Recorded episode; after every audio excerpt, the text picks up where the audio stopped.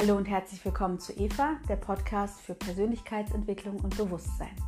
Mein Name ist Julia Kühn und ich finde es mega schön, dass du heute wieder mit dabei bist bei der Folge zum Thema Wie gehe ich mit Trauer um? Und ich denke, Trauer ist was, was jeder in seinem Leben schon mal erlebt hat, sei es durch eine Trennung, durch Verlust, durch Tod in irgendeiner Form. Und ich denke, jeder kennt dieses Gefühl von absoluter Ausweglosigkeit, von Ohnmacht und von, ja, wie soll, wie soll mein Leben jetzt überhaupt noch mal auf die Reihe kommen? Und ich spreche über dieses Thema mit Eleni Krautz. Und Eleni ist Trauerbegleiterin und begleitet Menschen durch diesen Prozess der Trauer. Und es ist super spannend, weil sie ja nicht nur sich um die Trauer kümmert, sondern weil da auch noch ganz andere Themen mit hochkommen mit der Trauer und weil sich auch ganz tolle und auch wertvolle Veränderungen und ja neue Wege aus dem Trauerprozess ergeben können. Und ja, dann nimmt sie dich auch mit in ihre Arbeit und ich habe natürlich viele Fragen vorbereitet und sie wird auch einige Stories erzählen aus der Arbeit mit ihren Klienten, die wirklich total bewegend sind. Ja, und ich wünsche dir, dass du ganz viele Impulse für dich rausnimmst, ähm, egal ob das jetzt zum Thema Trauer ist. Viele Sachen kannst du auch allgemein auf dein Leben anwenden. Ja, und wünsche dir ganz, ganz viel Freude bei der Folge und natürlich einen wunderschönen Tag, wann auch immer du die Folge hörst. Und wenn du mehr über mich oder über mein Coaching erfahren möchtest, dann kannst du gerne auf evacoaching.de nachschauen. Da steht einiges über mich. Da gibt es Blogartikel, da sind die Podcasts. Dort kannst du in Kontakt mit mir treten. Da steht auch meine Handynummer. Wenn du ein kostenloses Erstgespräch haben möchtest, dann ja, tritt da gerne in Kontakt. Und unter Eva Coaching bei Julia findest du mich auf Instagram. Und du kannst natürlich auch super gerne meinen YouTube-Kanal abonnieren. Das ist Eva der Podcast. Und ich freue mich natürlich auch, wenn du diese Folge mit anderen Menschen teilst. Also wenn du denkst, boah, das könnte dem oder dem total helfen und neue Gedankenanstöße geben, ja, dann teile die Folge sehr, sehr gerne. Ja, also viel, viel Freude beim Hören.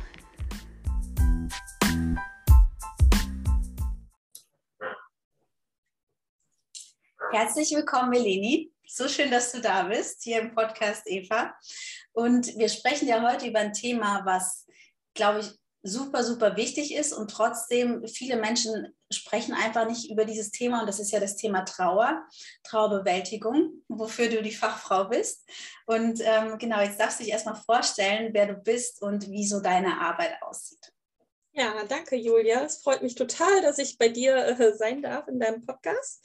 Ähm, mein Name ist Eleni Krautz. Ich bin äh, 37 Jahre alt, Mama von zwei Jungs und ähm, habe Wirtschaftspsychologie studiert und dann meinen Heilpraktiker für Psychotherapie gemacht in der Elternzeit und habe jetzt eine eigene Praxis hier im schönen Wuppertal mit der Schwebebahn. Und ähm, ja, dort betreue ich hauptsächlich Klienten, die akut in Trauer sind, also die einen Verlust erlitten haben ja, und führe sie ein bisschen durch den Prozess der Trauer und eröffne ihnen quasi einen, einen Neustart, ja, weil so, so ein Verlust rüttelt einen ja immer ganz stark emotional auf und viel verändert sich und genau diesen Prozess begleite ich. Ähm, ja, ich arbeite hauptsächlich mit Frauen, aber Männer sind auch gerne gesehen, kein Problem. Und ähm, genau, ich mache das nicht nur in der Praxis online, äh, sondern auch online, genau. Mhm. Und was ist das, was dich so am meisten an deiner Arbeit fasziniert mit, mit den Menschen? Hm.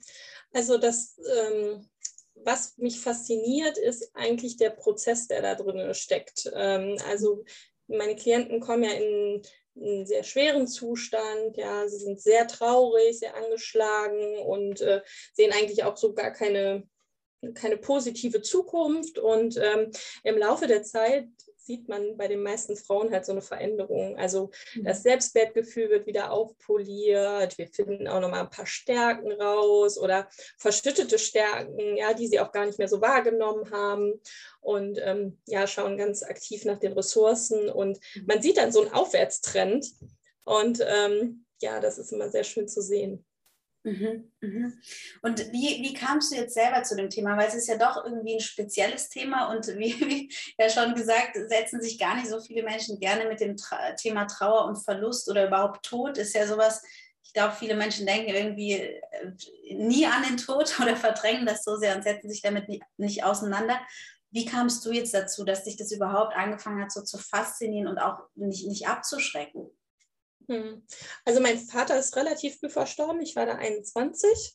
Er hm. war 55 und ähm, das war auch unerwartet und ähm, ja, das hat mich so aus meinem behüteten jungen Erwachsenenleben total rausgerissen und äh, meine Welt war da ziemlich durcheinander. Ich habe das sehr, sehr schlecht verkraftet sozusagen und habe mich dann auf die Suche gemacht, äh, ja, wie ich diesen Zustand irgendwie ändern kann und war dann beim Trauerseminar und habe dann eine Ausbildung gemacht als Trauerbegleiterin, was eigentlich eine, ja, eine Eigentherapie war sozusagen. Also das war über ein Jahr, dass wir uns damit beschäftigt haben, intensiv mit den ganzen Gefühlen, die dazugehören und ähm, ja, haben dann eben auch gelernt, andere in ihrem Leid oder in ihrem Verlust erleben zu begleiten. Ähm, und dann mit einem gewissen Abstand, also das ist jetzt auch schon 16 Jahre her, ähm, ja, kann ich da jetzt nochmal ganz anders mit umgehen. Mhm. Also äh, direkt da so im Anschluss oder so, so sehr so nah, weiß ich nicht, ob ich das so gekonnt hätte. Ich war ja auch noch sehr jung, aber jetzt so mit einem gewissen Abstand ähm, ähm geht das super gut. Ne? Ja, und ist es tatsächlich so, dass viele Menschen diese Trauerbegleitungsausbildung auch machen zur Eigentherapie? Also dass es, dass es erstmal so ist, so hey, ich habe gerade selber ein Thema und will mehr darüber wissen, wie, wie ist überhaupt, also wie, wie läuft Trauer ab und wie, wie kann ich da auch ähm, andere begleiten? Also ich glaube, dass die, dass viele, viele Trauerbegleiter auch eine eigene Erfahrung haben, weil warum kommst du sonst auf das Thema? Ja. Ähm, aber jetzt nicht jeder Psychologe ist ja auch irgendwie psychisch krank. Also, wie soll ich das jetzt sagen? Also, ich ja. glaube schon, dass viele eine, eine, ähm, eine, eigene Erfahrung gemacht haben, ja. aber man muss halt ein bisschen aufpassen. Ne? Also, ja. meine Klienten sind nicht dafür da, damit ich meine eigenen Erlebnisse irgendwie nochmal verarbeite, weil das habe ich definitiv gemacht. Ne? Äh, wenn man dafür natürlich dann in die Praxis geht und sagt, ach, ich, ich habe es auch schon erlebt, deswegen kann ich anderen helfen, uh, finde ich das ja. ein bisschen, ähm, ja, es ist dann halt nicht so professionell, ne? Oder ja. das, das merken die Klienten dann auch. Aber ähm, ich glaube, wenn man das selber gut für sich verarbeitet hat, hat man ein ganz anderes Verständnis davon und, und kann ja. auch ganz anders begleiten. Ne? Ja, das ist ja ähnlich wie bei anderen Coaching-Themen, ne? Also, dass du als Coach da nicht drin sitzen kannst und selber so getriggert wirst, dass du mhm. noch mitweinst oder sowas. Also, Empathie darf natürlich sein in vollem Maße, aber so, ja klar, das, das eigene Thema, die eigenen Themen sollten dann doch bearbeitet sein. Ähm, was glaubst du, Eleni, das Thema Trauer ist ja kein, kein so ähm, kein, worüber Menschen gerne sprechen. Ähm, warum ist das so? Weil ich kenne es ja auch, also ich arbeite ja teilweise immer noch in der Krankenpflege und kenne das auch ja, dass, dass Trauer häufig gar nicht so zugelassen wird, dass Menschen immer sich wieder zusammenreißen. Ich sehe das bei Patienten oder auch bei Angehörigen, da wird, werden die Tränen runtergeschluckt oder wenn jemand stirbt, dann ist da ja manchmal auch eine wahnsinnige Distanz dazu da, dass zum Beispiel Angehörige gar nicht kommen wollen, wenn, wenn ihre Angehörigen sterben. Und ähm, ich habe es noch nicht ganz greifen können, wa warum so viele Menschen so eine Angst davor haben, weil Tod ja doch was ist, was, was normal ist. Also keiner kommt ja hier lebend raus. Was mhm. ist so mhm. deine, deine Erfahrung oder deine Meinung dazu? Also ich glaube, dass Angst eine ganz große Rolle spielt. Also ich meine, unser Gehirn hat das ja auch schlau gemacht, dass jetzt wir als normale Menschen gehen wir durchs Leben und würden wir permanent an den Tod denken und denken, ja, unser Leben ist endlich, ähm, ja, wären wir permanent im Schockzustand oder würden uns ganz komisch verhalten, weil wir nicht wüssten, ja, was soll ich jetzt als erstes machen?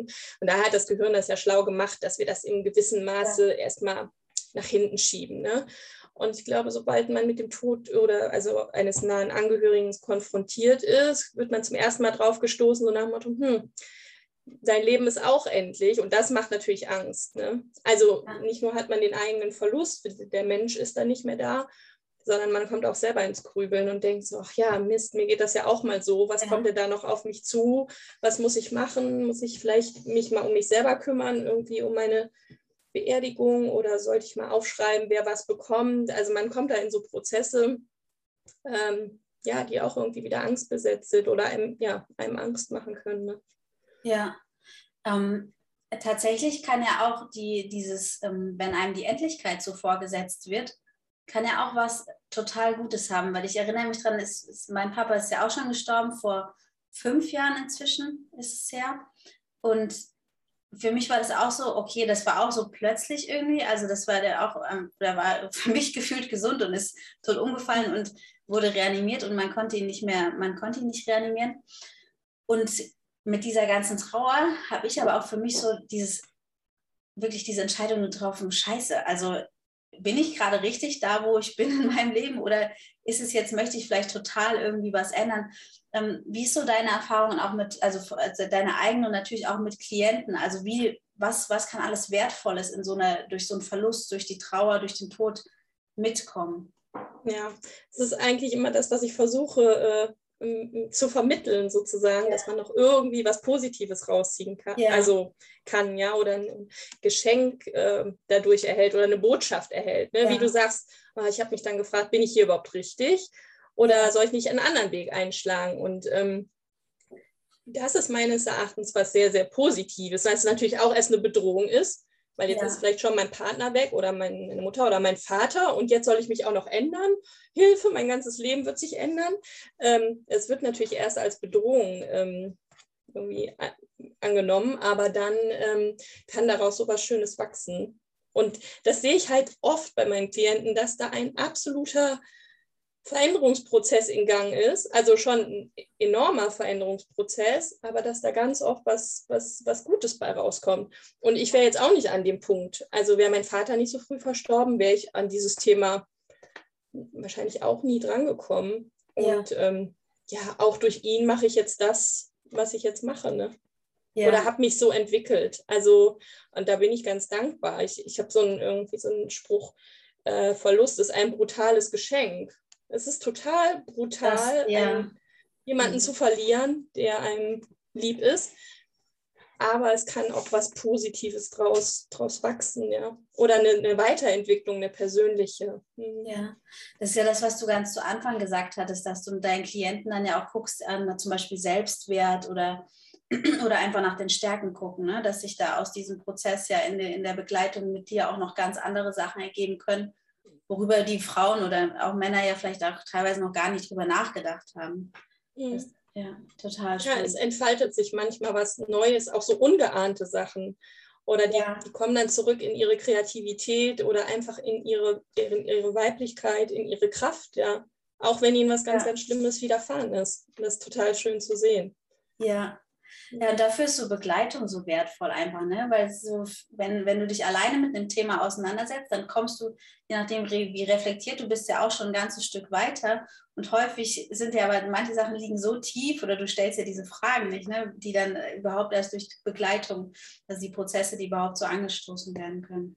Ja, und das ist ja bei Trauer, ach, ist immer alles schwer und traurig. Also ja. so viel weinen wir nicht. Also ja. ja, das hört sich jetzt komisch an, aber also so ganz traurig und, und natürlich weinen wir, oder weinen die Klienten auch mal, aber ähm, es ist eigentlich mehr ja, eine Ausgrabung von, von neuen Dingen oder eine, eine näher hinschauen. Ah. Hm. Cool. Also ist es tatsächlich so, dass, dass nach so einem Verlust, also was für andere emotionale Reaktionen gibt es so noch? Weil weil du sagst ja, okay, die Leute, die fangen dann auch so an nachzudenken und es wird dann wird nicht nur geweint. Also hast du auch schon, was ist so das Krasseste, was du erlebt hast oder ja, das Prägnanteste? Hm. Also ein, eine schöne Klientengeschichte ist, dass, ähm, also sie hat ihren Mann nicht durch Tod verloren, sondern durch, also durch Trennung. Es war aber ja. ungefähr, also gleichzusetzen ist genauso ein Verlust. Ähm, und sie, wir hatten dann unsere Beratung abgeschlossen und ähm, nach drei Monaten hat sie mich wieder angeschrieben und sagte, na, sie wollte noch mal einen Termin haben, sie wollte mir was erzählen. Ich sage, ja, okay, gut. Und hat mir dann erzählt, dass sie sich neu verliebt hat. Und ja. ähm, hat dann extra noch mal eine Stunde gebucht, um mir das irgendwie so, so rückzumelden. ja, total niedlich. Und ähm, ja, sowas ist halt schön zu sehen. Ne? Ja.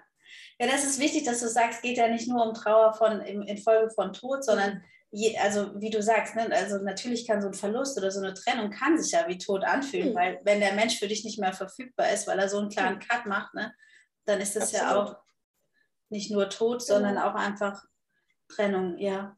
Ähm, was meinst du, wie förderlich ist es, wenn ich jetzt so eine, sagen wir, Trennung, Verlust, Tod oder welche, welche Form ähm, oder infolge welches Ereignis auch immer jetzt Trauer in, entsteht, Glaubst du, es ist förderlich, dann direkt so ins Tun zu kommen?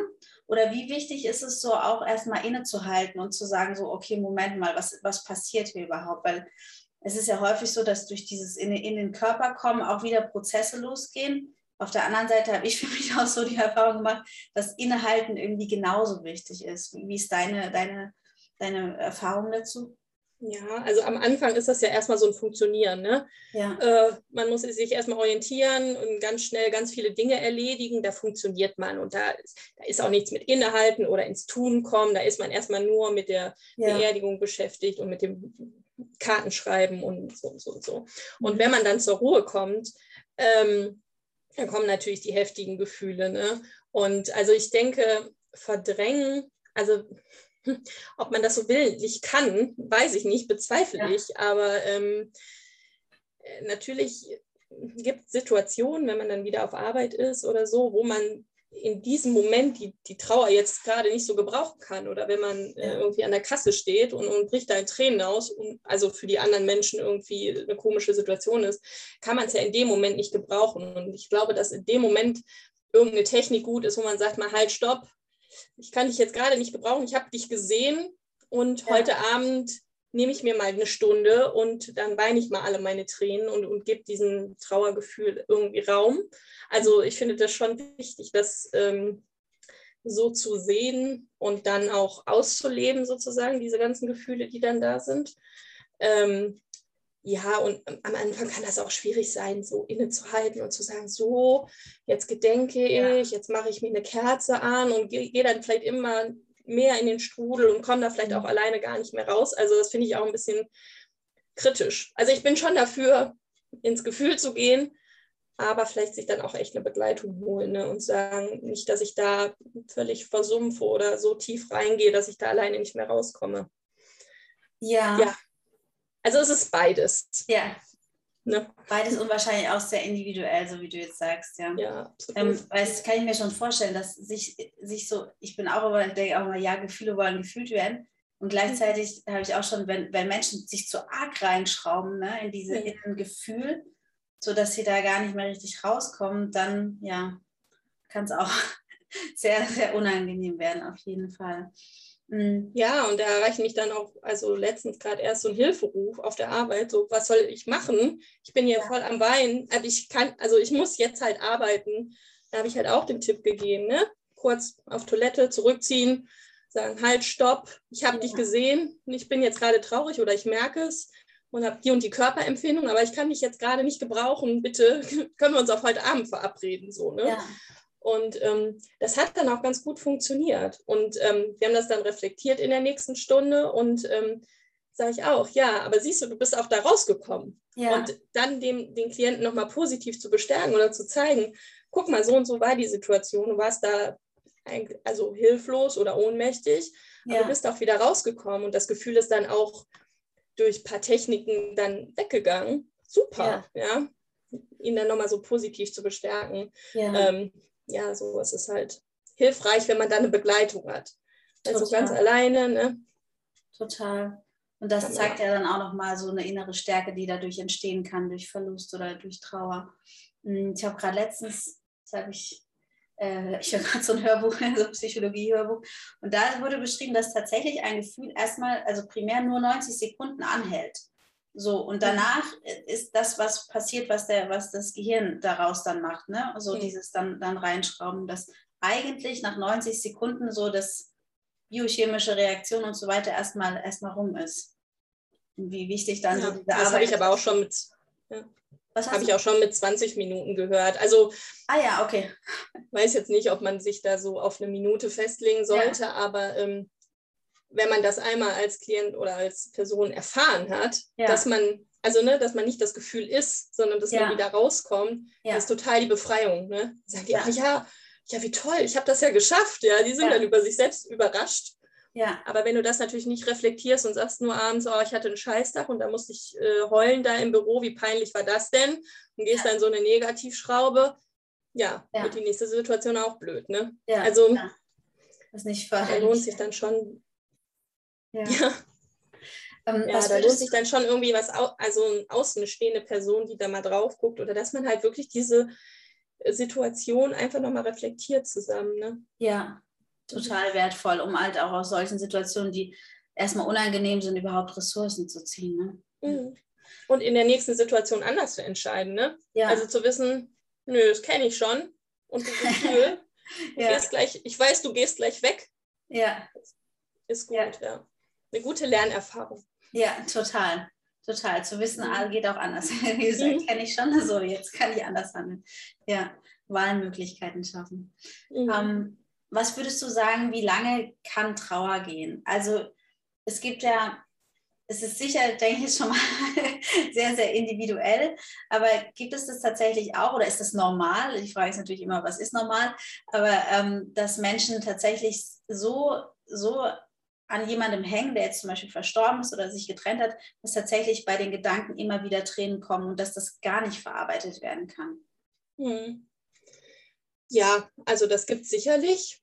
Mhm. Vor allen Dingen würde ich jetzt mal sagen, wenn man es gar nicht bearbeitet oder wenn man so versucht, das wegzudrücken oder da gar nicht drüber spricht. Ähm, also habe ich schon mal gesehen, dass es dann auch länger bleibt. Ne? Ja. Also ich glaube, dass geht die Trauer dann irgendwann weg? Oder also der schlimmste Spruch ist ja, jetzt ist ja ein Jahr vorbei, jetzt ist ja auch gut, ne? Ja. Das ist ja das Schlimmste.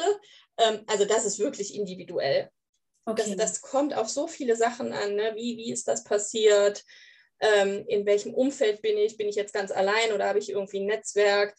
Ähm, also das hat so viele Einflusskriterien, dass, man, dass ich mich da nicht anmaßen will zu sagen, na, bei dem dauert es aber drei Monate, das sehe ich schon, und bei dem ja. zwei Jahre, ja. ja. Also das würde ich, das ist so individuell.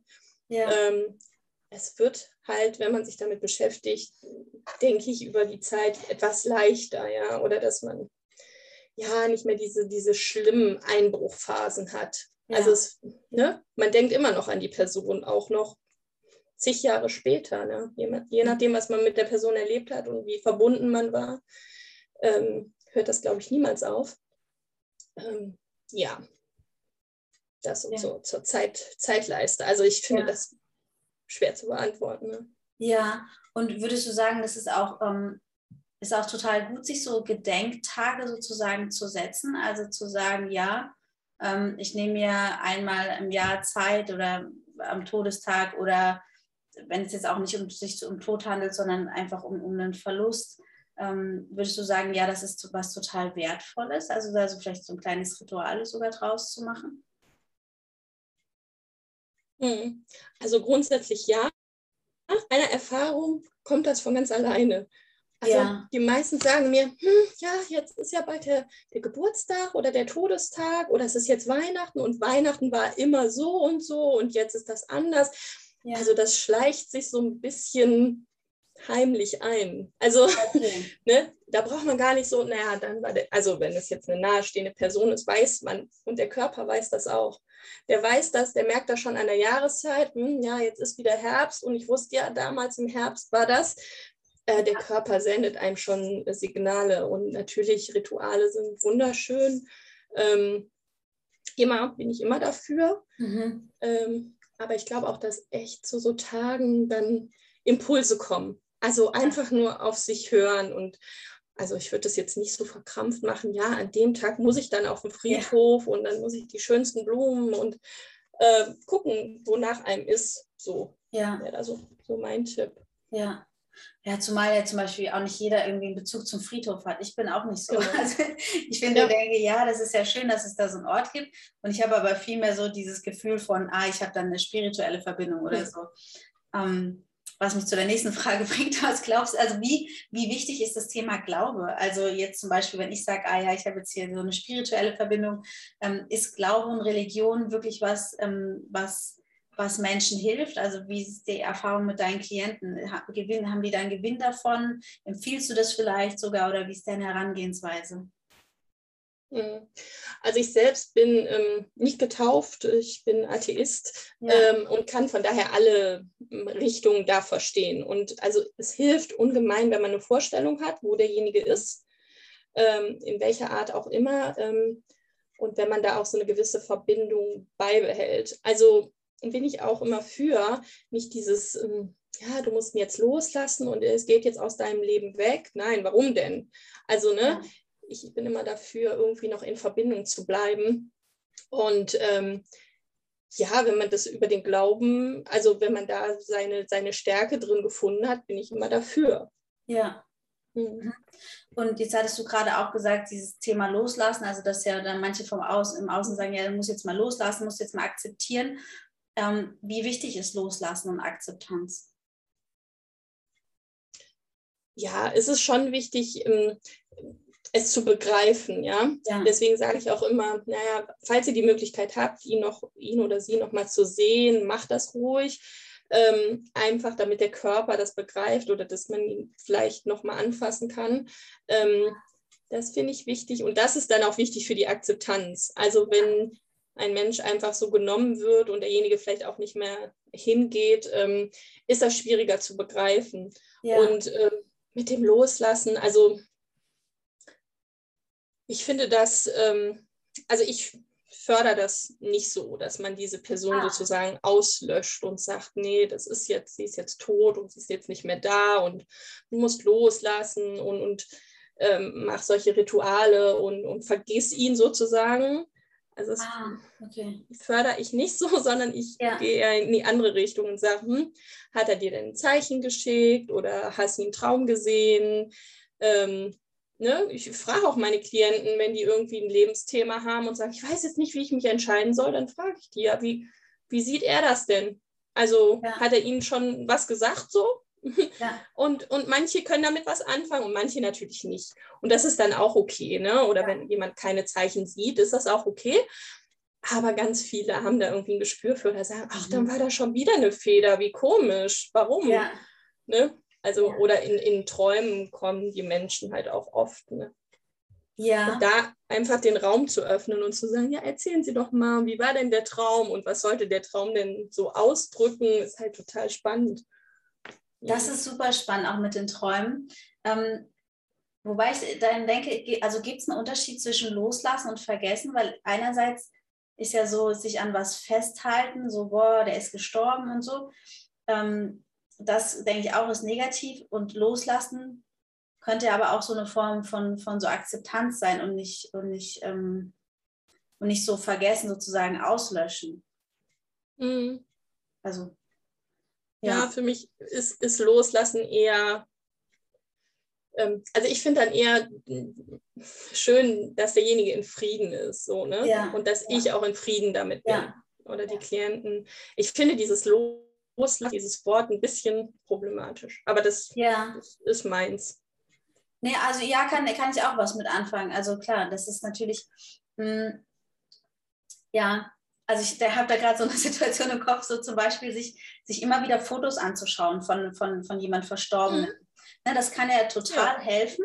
Also ich habe jetzt äh, das Beispiel, dass, dass ja mein, mein einer Hund vor einiger Zeit gestorben ist, was für mich wirklich schlimm mhm. war, weil der für mich so, so, wichtig, so wichtig war. Und ähm, mir hat es total geholfen, mir die Fotos anzugucken. Und ich habe natürlich so den Tod akzeptiert, habe verstanden, der war krank und so weiter.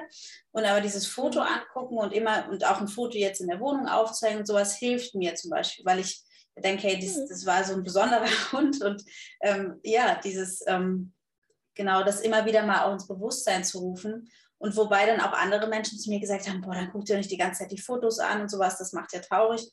Ist ja aber auch individuell, ne? kann ja auch so eine Wertschätzung dann hervorrufen. Ja, aber ich finde, genau das ist ja ein Beispiel, dass du in Kontakt bleibst oder in Verbindung ja. mit ihm. Ja. Ne, du guckst es dir halt gerne an und du ja. bist, hängst das Bild auf. Und würden wir jetzt sagen, naja, lass, lass doch los und ne, guck dir das doch nicht an. Das, äh, also ich finde das gerade schön, dieses in Verbindung bleiben.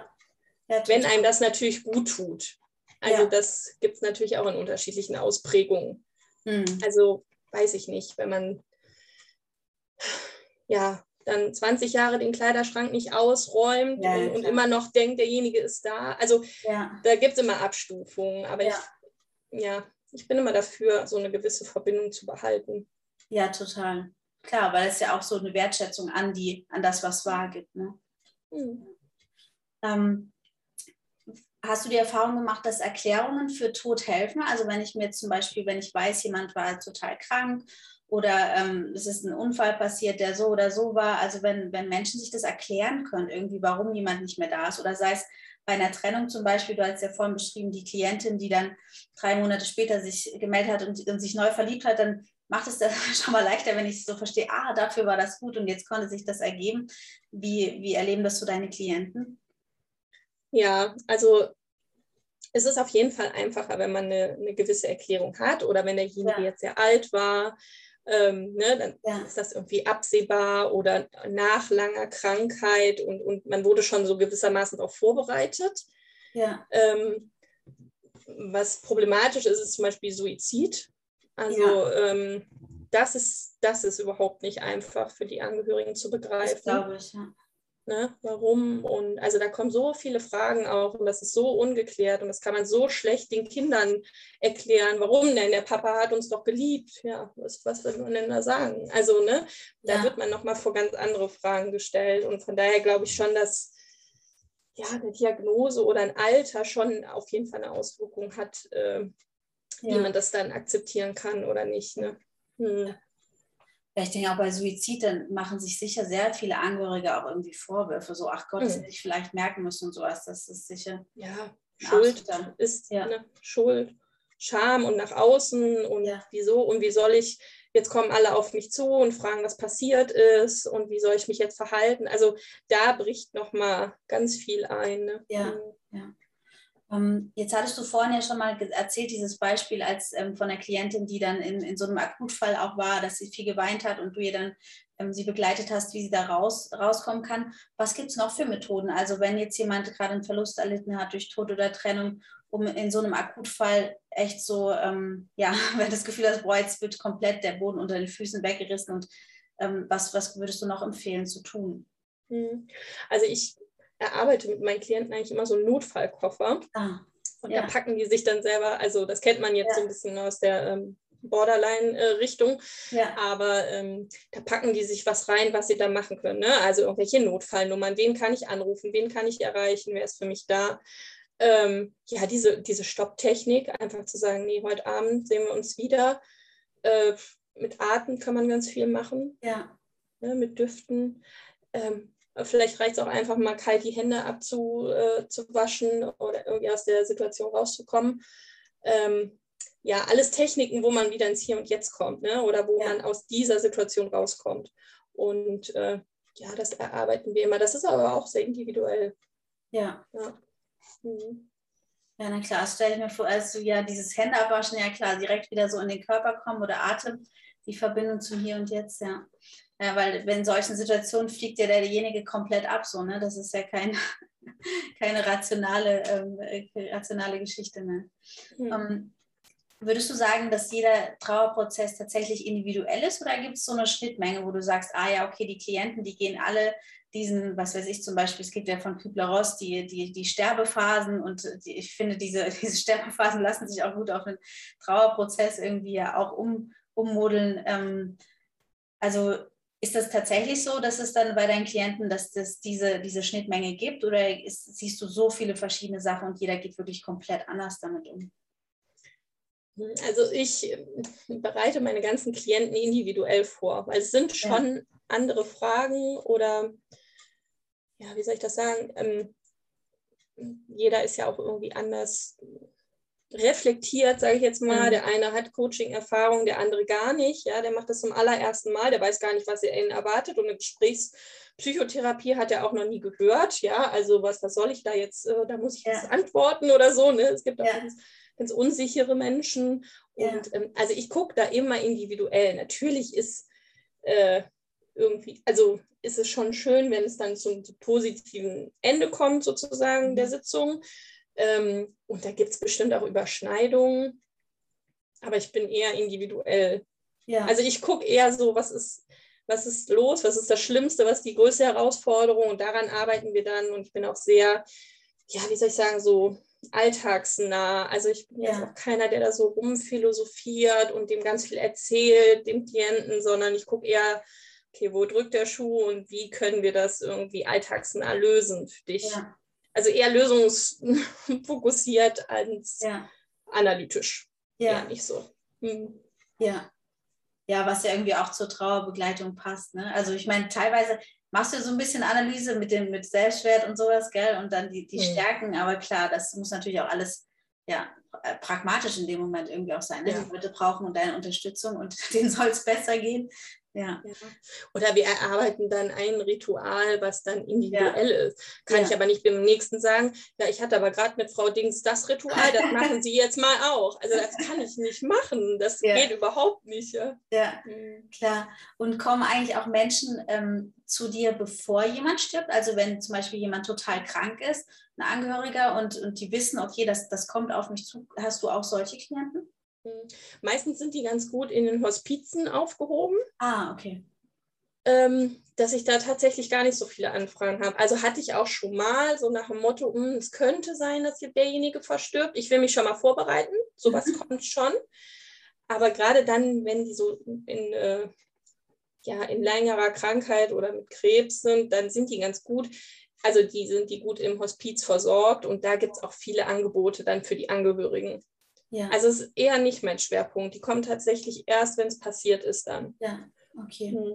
Ähm, und wie gehst du mit den Emotionen um, die, die die Trauernden so mitbringen? Weil ich meine, du hast es vorhin gesagt, einerseits wird auch nicht nur geweint und sowas ist jetzt nicht, nicht nur traurig deine Arbeit, aber sicher wird ja auch mal geweint und manche Fälle sind ja auch einfach total schwer. Also wenn ich jetzt an, an, meinen, an meinen Job in der Pflege denke, dann weiß ich für mich selber, dass das manchmal echt hart anstrengend ist, sich da auch abzugrenzen und die, das alles, was emotional so auf einen zukommt. Und also, ja, wie machst du das?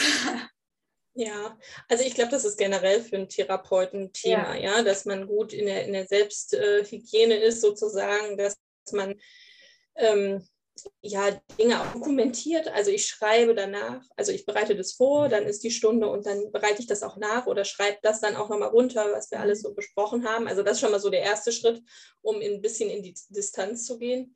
Ja. Ähm, dann habe ich natürlich Supervision, also wo ich auch äh, Fälle dann einbringen kann. Und ähm, ich glaube, diese Frage muss sich jeder Therapeut stellen. Ne? Ja. Also ich habe das ganz, ganz selten, dass ich nach Hause gehe und mir das noch so über die Bettdecke läuft.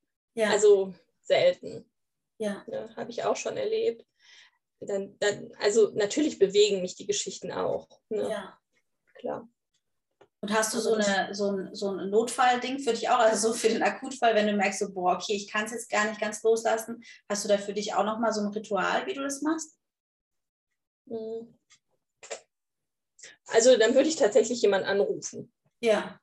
Also dann hätte ich eine Person an meiner Seite. Also ich würde das jetzt weniger so in meine Familie tragen. Ja. Ähm, ich würde mir dann wirklich jemand, also wirklich so ein paar Personen, die ich dann anrufen könnte, wo ich ja. das dann loswerden würde, ja.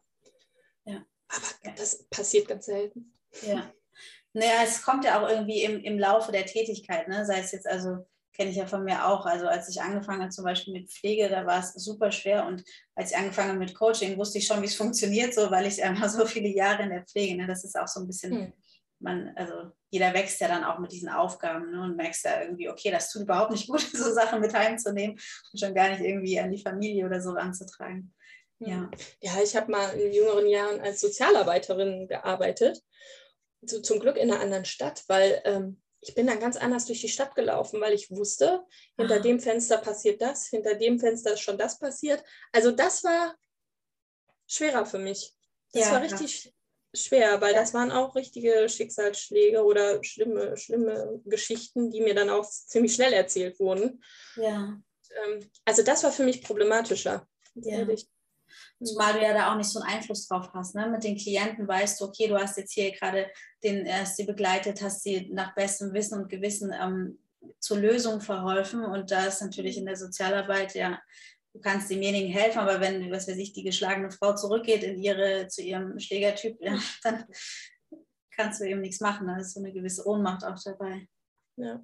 ja. Und auch jetzt habe ich ja eine Fürsorgepflicht. Ne? Also. Ja, klar. Klar. Ähm, was war so dein bisher schönstes Erlebnis im Rahmen deiner Tätigkeit? Das hast du am Anfang schon erzählt mit der Frau, die sich neu verliebt hat, aber vielleicht gibt es ja noch irgendwas, was, was du teilen möchtest, wo du denkst, so, boah, das war so, so mega schön, das, was da im Coaching erreicht wurde oder was der, was der Klient, die Klientin für Schritte gemacht hat. Mhm. Also schön finde ich das immer so eine, so eine Entwicklung zu sehen. Also mhm. von, ja, ganz niedergeschlagen und, und ganz viele Selbstzweifel und ganz äh, traurig und, und perspektivlos, so dieses Hoffnungslose. Ja. Und wenn sich dann das zu was Schönem erwächst oder wenn das Selbstbewusstsein dann wirklich auch durch unsere Stunden so steigt und die wieder neue Dinge für sich erfahren, auch Entscheidungen treffen. Also ich jetzt halt auch schon erlebt, dass eine äh, Frau jetzt auch ihren Job wechselt, obwohl sie eigentlich jetzt äh, ja, also auch ein, äh, ein, schlimmes Schicksal hinter sich hat mhm. und halt ihren Mann nicht mehr an ihrer Seite hat und trotzdem das so aus sich geschafft hat und an diesem Punkt jetzt auch ist, dass, also diesen Schritt für sie zu wagen, obwohl das sehr unsicher alles war. Ähm, ja, das mitzuerleben, ist halt total schön. Ne? Ja. ja, klar zu sehen, dass es dann irgendwie auch anders geht, das ist super schön, ja. Ja, dass es in eine andere Zukunft geht und auch trotz, ja. weiß ich nicht, dass man eine liebe Person verloren hat, dass man, was man alles alleine so bewerkstelligen kann, bewirken ja. kann. Also wieder in diese Selbstwirksamkeit zu kommen und zu sagen, ja, ich schaffe das, ich weiß, das ist unsicher und die und die und die und die Ängste habe ich alle und das ist auch, ist auch blöd, was mir passiert ist und trotzdem mache ich jetzt diesen Schritt.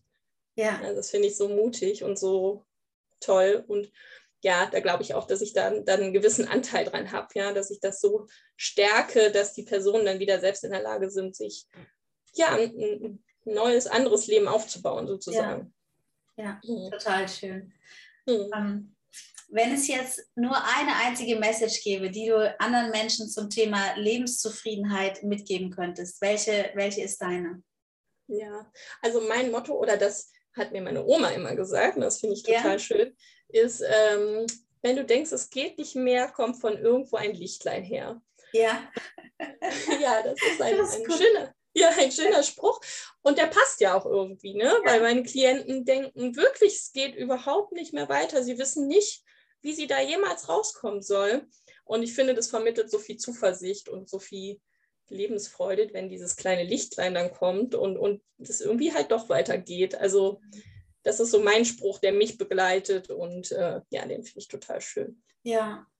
Ja, klar. Und das ist ja auch so ein, so ein Urvertrauen, ne? so eine Offenheit darin, dass, dass wenn, ähm, ja, wenn sich Dinge verändern, dass natürlich dann nicht einfach alles zu Ende ist, nur wegen der Veränderung, sondern dass sich ja auch was Neues daraus ergeben kann. Ja. Hm. Finde ich auch total schön. Ja. Ähm, Eleni, vielen, vielen Dank erstmal, dass du alle Fragen so beantwortet hast.